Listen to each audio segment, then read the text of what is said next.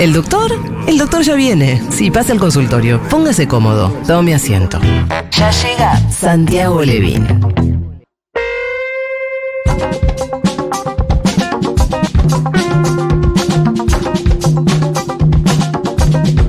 ¿Acaso googlealo es el nuevo que lo demuestra? Un poco sí, pero pasa que el que lo demuestre tiene un encanto especial, ¿no? Sí. Poneme algo más. A mí me parece una pena que no se haya hablado de, lo que dijo de los clubes con Fantino, porque siento que hay mucho voto joven que abarcar. Y la verdad es que las cosas que hablaron, no sé si a, la a los pibes más jóvenes, a los más pibitos, les interesa mucho. Pero capaz, si tocas el tema de los clubes, que es algo que hay toda una juventud detrás de eso, capaz ahí había una posibilidad de abarcar más votos. Bueno, Bueno, los clubes hicieron, me parece, esa hicieron parte. lo que tenían que hacer. Sí, hubo Muy todos bien. los, todos los partidos, en todas las canchas de este fin de semana había volantes con comunicado de los clubes en cuanto a eso. Qué lindo. Bueno, y después hubo algo, ya lo charlaremos más adelante, pero de Majul criticando la micromilitancia. Sí, ¿qué problema tenés, Majula? ahí? Pero Eh, no hay nada más hermoso Y democrático, real, Claro. espontáneo que la micromilitancia. Bueno, hablando de eso, me dan el pie perfecto para saludar a nuestro columnista, el señor Santiago Levín, eh, cuyo, bueno, el título que eligió para la columna es Días agotadores. Ay, Dios. Y nosotros estamos que no damos más justamente porque nos estamos dando una tarea permanente y constante de militar. Absolutamente, sí. Eh, lo pensé este fin de semana y dije, vamos, vamos por ahí, por supuesto, charlando con vos, Juli, que sos la que tiene la, la intuición innata este, en los medios. Primero, Deja de elogiarme porque primero, bueno, no hace falta. Primero, este, un beso a Mati Mesoulam que puso a María Calas al aire en la foto. Ah, sí, Me vine sí. emocionando en el 128. estuvo pero de, de lo más sofisticado, ¿no, es No, cierto? no, no, Me Gala, wow. sacó una lágrima viniendo para acá. Eh, especialmente ese área en particular. Bueno, estamos todos agotados estos días y yo quería darle una mini perspectiva desde el punto de vista de la salud mental entre análisis y análisis del debate, que en realidad no fue un debate, llamémoslo así, pero debate no ¿Fue hubo. un bailongo? Fue un bailongo, pero debates ¿Vos cuando hay dos personas. Debates cuando hay dos personas que discuten diferencias en torno de ideas concretas. Ahí no hubo un debate, fue otra cosa. Y por cierto, es la primera vez que le encuentro utilidad a esa institución del debate presidencial. Yo creo que fue creciendo, creo que de verdad había poca tradición en Argentina del debate, hasta hace no mucho que es una ley y es obligatorio, Eh, creo que el- en 2016 por ahí, Sí. Eh, y que es de las instancias, te diría, más genuinas para mostrar las ideas contrapuestas de los proyectos. Anoche quedaron cosas Así que lo recontrabanco al debate. Quedaron Ayer, cosas ah, no, muy. Y creo que está formato. creciendo en cuanto al impacto que tiene. Bueno, el eh, rating que se dijo que hubo fue, Sí, fue el muy mismo que la alto. final del Mundial. Igual Sí. me parece que fue como increciendo, ¿no? Una cosa fueron los debates eh, eh, de las pasos y de la general. Este, el último, a mí me encantó. La modalidad. Bueno, primero que era uno contra otro. Sí, sí, Me encantó. entre- cinco esa modalidad me encantó. Sí, de sí. interrumpir ese dos minutos. Fue perfecto para mí el debate sí, de ayer. sí. Estuvo realmente muy bien. Fue una, una, una partitura bien tocada por, por el 50%. Es más, fue tan bueno que nos pareció corto a parte. todos. El comentario Sí. general. Se nos hizo corto. A todo el- la gente misma decía, ay, fue Porque cortito. aparte en, en los otros estaba esto de decir, che, le hicieron una pregunta, está fingiendo demencia, a todos les pasaba, Claro. Sí. que se hacían los boludos, le preguntaban algo, después tengo dos minutos, no te contesto, hablo de otra cosa. Claro. Y acá en, en la insistencia, Sí. y que, y, que, y que esa insistencia no contara como eh, es una que tenés de cuatro que podés hacer, sino que bueno, vos podés insistir, es tiempo que estás sacando nada más, y me parece que eso le dio mucha potencia porque quedó mucho más expuesto el que no tenía respuesta para dar. Totalmente. Tremendo, tremendo fue anoche. Este, ¿Por qué estamos tan agotados estos días? Todos, todos. Estas últimas dos, tres semanas fueron realmente muy, muy agotadoras. Sí. Estamos llegando con menos pila al final del día, con dificultades para dormir, con dificultades para despertarnos una vez que conseguimos dormir, con el agotamiento del el monotema, de las agresiones, de una especie de sensación de irrealidad, este, de no, no poder creer estar viviendo algunas, este, algunas instancias de estos últimos días. Y yo quería contarles a los oyentes y a las oyentas de esta columna que el psiquismo también trabaja con energía, trabaja con una nafta, que Claro. no es inagotable. El cuerpo tiene un tipo de energía biológica, la mente tiene una energía que nosotros llamamos libido, esa energía mental que también se conecta en algún punto con la energía física, porque también estamos cansados físicamente estos días muy cansados físicamente. Eso se ve en el desánimo, en la falta de fuerza. Ni te digo si en el medio tuviste un casamiento y pegaste borrachera No, también. ¿no? ni, Bueno. ni- ni- ni te digo si aparte pasan otras cosas. Porque este estado de energía disminuida se parece mucho a otras situaciones. Hay situaciones como por ejemplo el proceso de duelo. Cuando uno tiene una gran pérdida importante eh, y, hay un proceso interno inconsciente de elaboración y uno está gastando muchísima nafta en algo que no ve de pronto no te alcanzan las fuerzas para hacer lo que habitualmente hacías. Pasa también eh, en situaciones de enfermedad, enfermedad física o enfermedad psíquica. Una persona que tiene un síndrome depresivo o que llega al final del día con un trastorno de ansiedad, le están faltando energías. Pero también pasa en situaciones sociales donde el estrés viene desde afuera, situaciones sociales de alta incertidumbre. Los que vivimos el 2001-2002 lo recordamos perfectamente. Quienes vivieron la tremenda situación de incertidumbre a fines del 75, inicios del 76, antes del golpe militar también. ¿Se puede dar con situaciones eh, más eh, superficiales? Por Digo, a la gente le gusta el fútbol, ponele. Sí, sí, sí, puede pasar Pero sí, muy sí. puntualmente. Este estuvo hecho un estúpido como una semana entera. Sí, puede pasar con una derrota, pero eso es un duelo. Sí, No, sí. pero eso- estuvo antes y después. Eso califica como duelo. Es una pérdida emocional muy importante. Pero también sucede cuando existen discursos arrasadores de la subjetividad. Yo me, me dediqué las últimas dos columnas, a incluyendo la de Junta, a riesgo de irme un poco a la banquina con lo abstracto, como dice la intro que me habían puesto las últimas veces. A veces Levin se pone medio abstracto, pero sí, el discurso de Milley es un discurso que antes no existía de esta manera en nuestro medio. Es una irrupción nueva, aunque pierda el próximo domingo. ¿Cuál es la novedad del Cruzo discurso los dedos. La novedad es que exista un candidato tan cerca de llegar a la Casa Rosada que plantee de un nivel tan terraplanista Sí. eh, las realidades generales. Que te diga, te voy a sacar el subsidio, no fueron 30 mil, las abuelas y las madres son vendehumo. Santi, yo te voy a felicitar por lo siguiente. Acabas de encontrar la forma de poder decirle loco sin decirle loco, porque vos no podés porque sos un profesional con matrícula. La religión no me lo permite. Pero dijiste Eh, propuestas terraplanistas y yo por eso te voy a aplaudir porque fue la forma elegante que Pero se necesita un proceso previo de arrasamiento subjetivo para que un discurso tan Sí. violento Sí. pase por delante de uno sin que uno salte como si le estuvieran pasando por delante un elefante pintado de fucsia. Dijiste arrasamiento subjetivo. Ese arrasamiento subjetivo, ahora voy a explicar qué Sí. es. Claro, yo me muero de es el eso. mismo que ha permitido el atentado. Yo vengo diciendo esto casi todas las semanas. A Cristina Sí. Fernández de Kirchner, que le gatillaron un arma a a 20 centímetros de la cabeza y no salió la bala. Si esa bala hubiera salido, hoy estaríamos en una situación claramente distinta. Afortunadamente no salió. Pero el proceso que permitió que eso tenga lugar es un proceso en el nivel del discurso, de la narrativa, de las palabras y las metáforas que se utilizan, que se difunden, que se manejan en las redes, que se manejan en los noticieros, que se manejan en los centros productores de subjetividad, en donde el otro cada vez importa menos. Y esto es lo que sostiene Milei, lo que sostiene Villarruel. A mí Villarruel me da un frío por la espalda.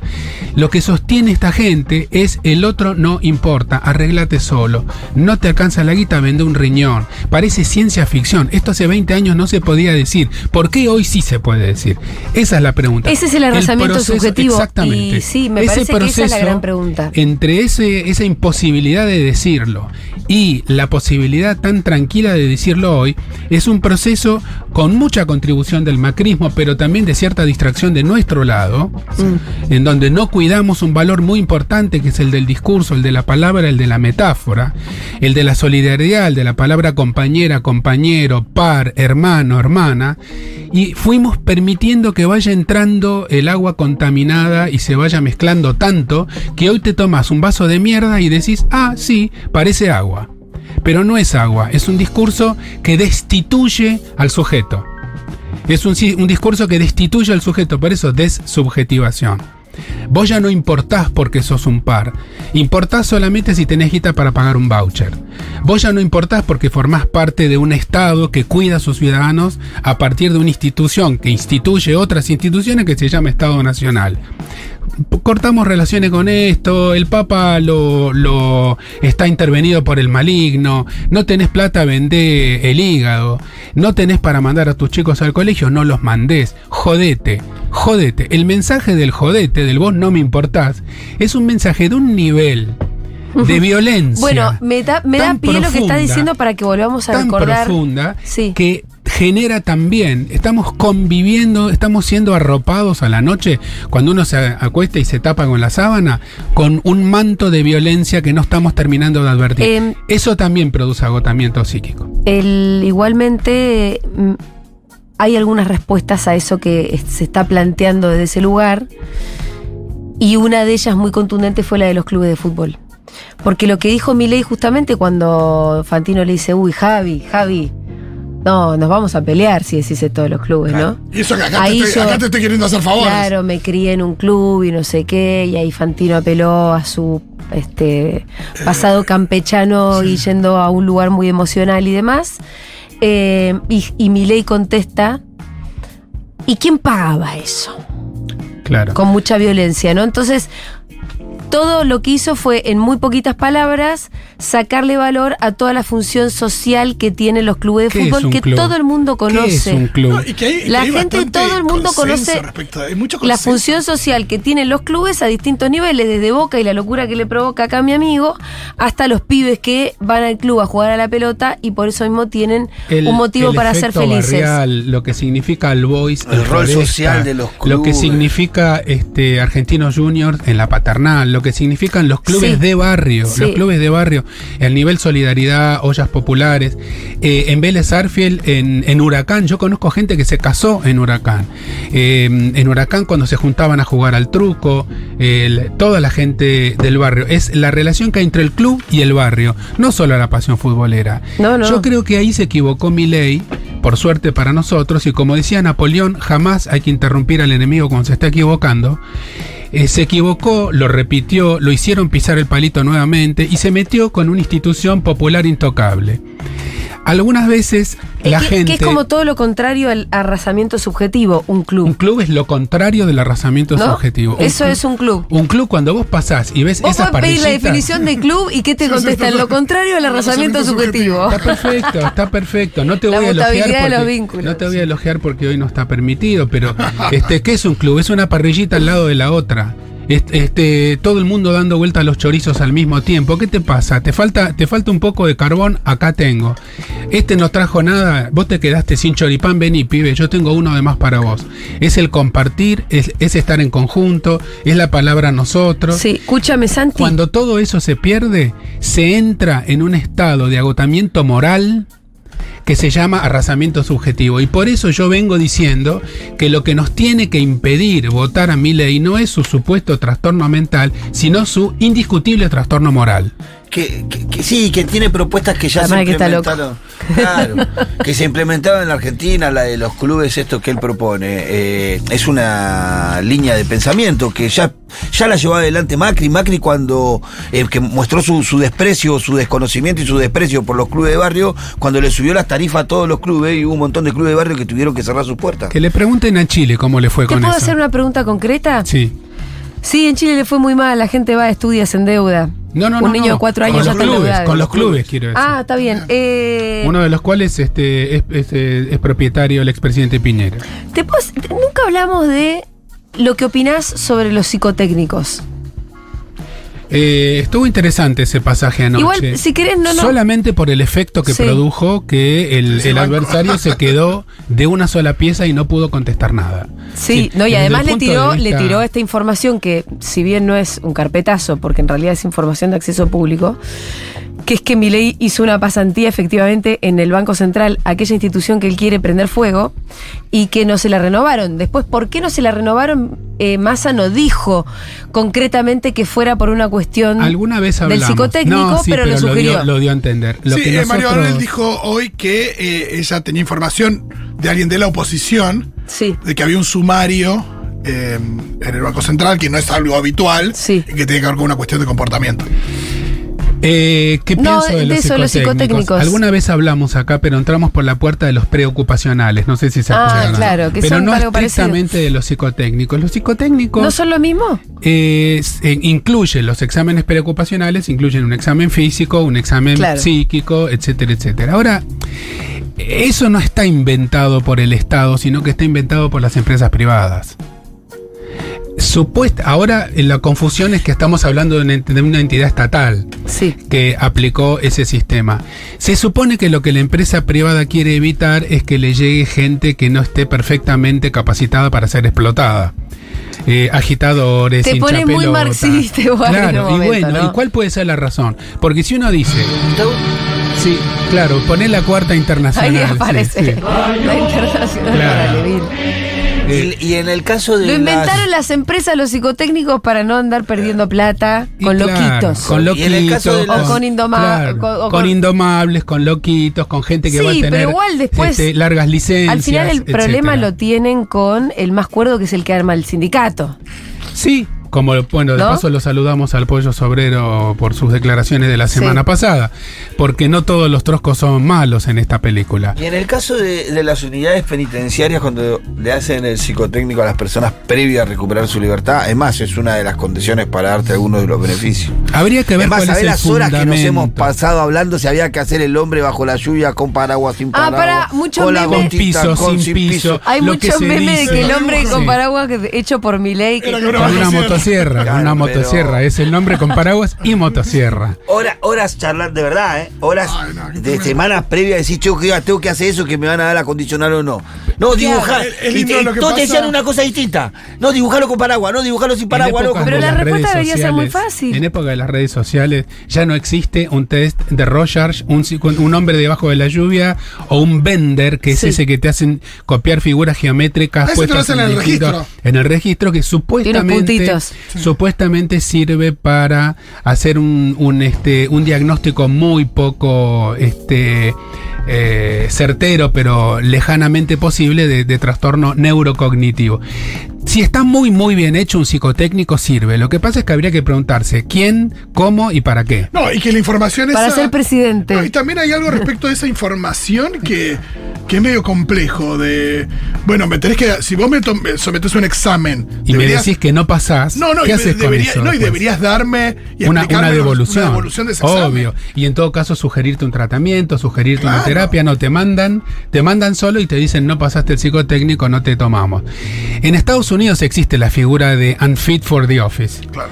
Y acá, acá no existe. Pero a los, eso a los- quiere a decir los que candidatos no a está- presidentes le hacen psicotécnicos. No, pero Ah. sí existe la posibilidad constitucional de que el vicepresidente y más de la mitad del gabinete le hagan un, que es otra alternativa al impeachment, Sí. le hagan un, este, una especie de juicio sumarísimo y lo destituyan. Eh, dijiste ¿Por The loco? Office. ¿Con un Por unfit. Unfit quiere decir no apto. No, Ah. Dijiste The Office y me acordé de otro meme que surgió que, va, en realidad un tweet que decía que durante el debate eh, Massa parecía Jim y Milei parecía Dwight.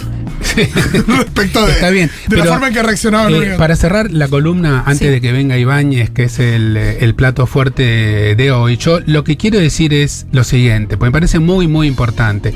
Que no quede colocada la locura como la causa del problema de mi ley. No, pero además te Que voy a no decir quede colocada ahí. No, pero el te voy a decir problema algo, es la Santi. violencia, el problema es el odio Para que vos te quedes por los demás. Eh, Ese es el problema. había mucha expectativa, un poco, me parece, frívola, o no, qué sé yo, de que Milei en algún momento se sacara en el debate. y Yo la que- tenía también esa bueno, expectativa. Ah, bueno, estaba esa expectativa, que al final no fue lo que pasó.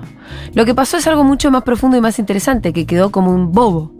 Exactamente. Y que quedó como un chabón Quedó como un totalmente inepto, incapaz como e un inepto. inepto, como un inepto, como un Eh, tipo que no tiene lo que hay que tener. Entonces, y no estoy hablando de bolas, eh, estoy hablando de una constitución moral, unas ideas y un amor por el otro. Lo que mostró Massa cuando mencionó tantas veces a la Argentina, cuando mencionó a las mujeres, a los jubilados, a los trabajadores que perderían el trabajo si se cortan relaciones con China y con Brasil, fue eh, más o menos guionado, más o menos este, sobreactuado, fue amor por el otro, exactamente de lo que carece Javier Milei. Esa carencia, que es una carencia moral, por eso yo hablo de trastorno moral, no de trastorno mental, esa carencia moral lo hace inepto para el cargo de presidente de la nación. No estaríamos a salvo con ese señor. Entonces, ahora nos falta otra semana de mucho agotamiento, dos o tres consejos para esta semana. Yo que nunca doy consejo porque me parece recontra berreta. Eh, dale, ¿qué tipo de pastis? No, no, no. Receta queremos. Consejo número uno, continuar con la Dale, saca el micro. recetario, Santiago, dejate de joder. Saca el recetario. Pa- no pastis, no pastis, no pastis, De, no pastis. de 10 pacientes, ¿cuántos Pará, te dicen pero que están debería haber angustiados por alguna intermedia, Santi. No, sí, sí, pero no por radio. Yo no, No, puedo ya sé mandar que pastillas no. por radio. No, este, Se está consumiendo más benzodiazepinas que antes. Sí, Sí, por sí. supuesto. Pero- Nosotros lo notamos inmediatamente eso. ¿Sí? Las ¿Y épocas cómo lo como notás? estas, que estamos en el consultorio, en el charla de pasillo con los colegas Ajá. y en lo que dicen los amigos farmacéuticos de manera oficiosa. Se está vendiendo más benzodiazepinas, ¿Cuáles más son esas? ansiolíticos, tranquilizantes, clonazepam, alprazolam, lorazepam, etcétera. Eso lo arregla cada uno con su médico. Pero consejos en general. Primero, salgamos de la hiperrealidad. Hay una hora del día donde hay que conectarse de vuelta con la poesía y con la ficción. Es necesaria la ficción. Eso no significa este, no estar eh, en contacto con lo que pasa. Significa no nos dejemos contaminar, porque esa contaminación juega a favor de la desubjetivación y del arrasamiento. Y si nos dejamos arrasar, empezamos a ver a Milei como un tipo normal. Como un tipo normal y no lo es por su trastorno moral, porque es un tipo que no puede querer. No puede querer. Según no existe para él, en su concepción humana, no existe el otro. Existe solamente las planillas de Excel. Consejo número 2. Continuar con la micromilitancia amorosamente, muy amorosamente, porque esta elección se gana con amor, no con odio. Del otro lado nos quieren meter odio, nosotros tenemos que meter el amor. Como decía Jaureche, que hoy se cumple un aniversario de Jaureche, el pueblo festeja con las conquistas sociales. La alegría y el amor están del lado del pueblo y de la ampliación de derechos. El odio está del lado de la oligarquía, de los dueños de poquitas cosas que quieren tener cada vez más y repartir cada vez menos. El odio es de derecha y el amor es popular. Entonces, un poco de ficción, un poco de poesía, un poco de sexo, mucho abrazo y En ese orden. me- en ese orden Muy bien. y meterse el domingo en el cuarto oscuro con mucho amor, sacarse selfies sonriendo. Lo que tenemos que volver a recuperar es la capacidad de ponernos alegres y con eso vuelve la subjetivación, la diferencia, la diferencia de opinión. Esta semana tenemos que pensar todos muy parecido, para no decir igual. A partir del lunes empezamos de vuelta a criticarnos los unos a los otros. Em, hablando de alegría, ¿me dan una intriga los brasileros? Hay un par de notas sobre ellos. Sí, por eso me da mucha intriga Una, una en LPO bastante Ayer cuando buena. Majul Ah, tengo decía. a ver, ¿cuál viste Ayer cuando, cuando ¡Los brasileros! Sí, decía Majul. Los brasileros. Esos brasileros que vinieron. A Majul le trabaron la mandíbula. Sí, Ese señor tiene bruxismo diurno. Lo que más me gustó fue de, de ver la cobertura de la Nación Más. Hablo con la boca cerrada. Viste que había dos periodistas que estaban ahí en la facultad con... con Eh, Paulino era uno y Sí. otra chica, sí. eh, La alegría no es solo brasilera. de- no, lo diga, dice que, lo bueno, Charlie. Que ¿eh? toda la gente de, de la Libertad Avanza se había disipado rápidamente y que había quedado un holgorio peronista ahí donde estaban los brasileros y toda la idea de que estaban los brasileros. Me intrigan un montón. Esta, si la ganamos, hay que festejarla bailando y con choripán. Y por muchas horas seguidas. Gracias, Santi. Hasta el lunes que viene. grande.